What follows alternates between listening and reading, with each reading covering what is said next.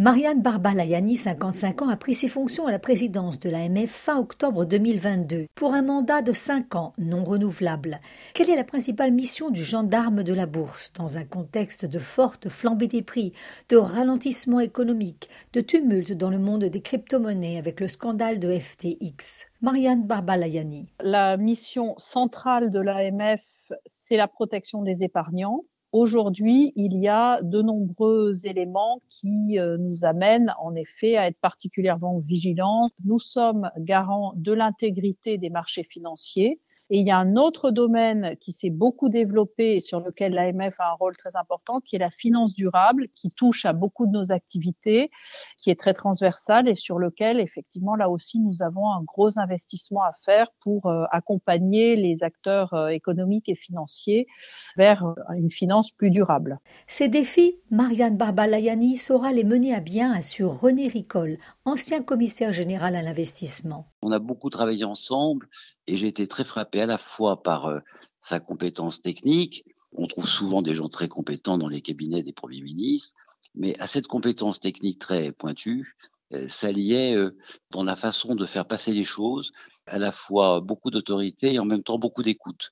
Et donc, elle est pour l'AMF, à mon avis, une, une chance, parce qu'elle va savoir, au plan national et international, à la fois comprendre complètement la technicité des dossiers qui devient de plus en plus difficile avec euh, des normes, des régulations qui s'amplifient sans arrêt, des intérêts de l'Europe et de la France qui sont à défendre, et elle a toutes les caractéristiques pour ça. Marianne Barbalayani est née en Corrèze et a grandi en Auvergne. Ses parents étaient professeurs. Élève brillante, elle a fait l'ENA, puis a occupé de hautes fonctions, principalement dans le secteur public, au ministère des Finances, au cabinet du Premier ministre François Fillon et à Bruxelles en tant qu'attachée financière à la représentation permanente de la France auprès de l'Union européenne.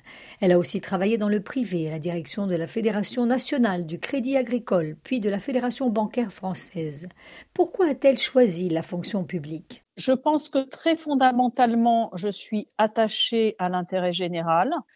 Ensuite, je suis française et je pense qu'en France, l'État au sens large a un rôle particulièrement important. C'est vrai dans notre histoire.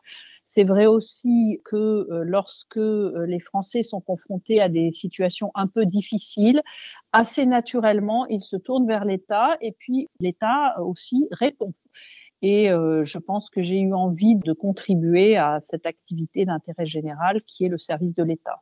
La cause des femmes est aussi une de ses préoccupations. J'ai une très grande admiration pour celles qui ont réussi sans se soucier de ce que l'on disait d'elles et notamment pour Madonna, parce que c'est quelqu'un à qui on n'a jamais cessé de dire qu'il fallait qu'elle s'arrête, qu'elle était euh, trop petite, euh, qu'elle chantait pas bien, et ensuite très vite euh, qu'elle était trop vieille, et elle n'a jamais écouté personne, elle a continué à mener sa carrière, et c'est une des artistes qui a le mieux réussi. Donc c'est un, bon exemple, ne pas écouter les gens qui ne croient pas en vous. Marianne Barbalayani est mariée à Stéphane Layani, président du marché international de Ringis avec qui elle a deux enfants.